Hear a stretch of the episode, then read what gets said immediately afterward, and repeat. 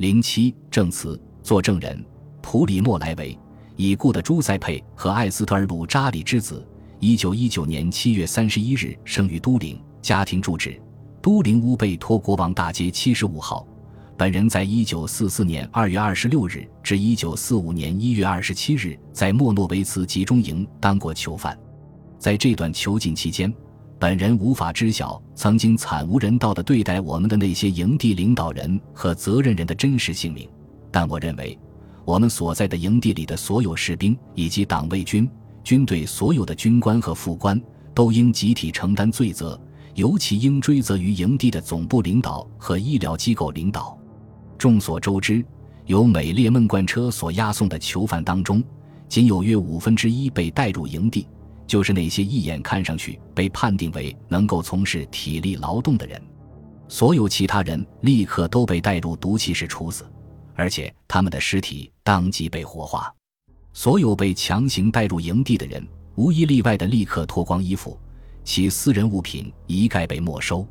集中营内部的统计表明，在营地能活过三四个月以上的只是个例外。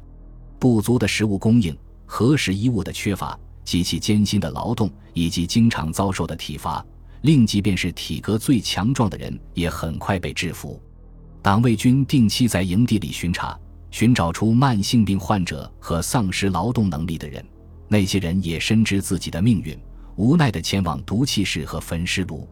任何有逃跑企图的人，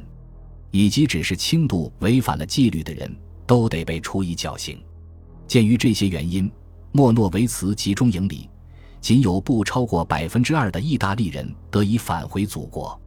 根据我个人调查的结果，我可以认定，在选择灭绝人的方式上，奥斯维辛中心的刽子手们充分暴露出一种令人难以理解的刻意的凶残。他们在毒气室使用的毒药是由一种被称作奇克隆币的物质组成的。生产这种物质并非用于此种目的，它原本是作为杀虫剂和消毒剂用的。尤其是用来杀灭船舶底舱和仓库里的耗子，奇克隆币是用氢氰酸制成，并加上富有刺激性的催泪物质，目的是在毒气包装袋破裂或漏气时更易让人察觉。由此可以推测，被毒死的不幸的受害者在临终时一定是痛苦不堪。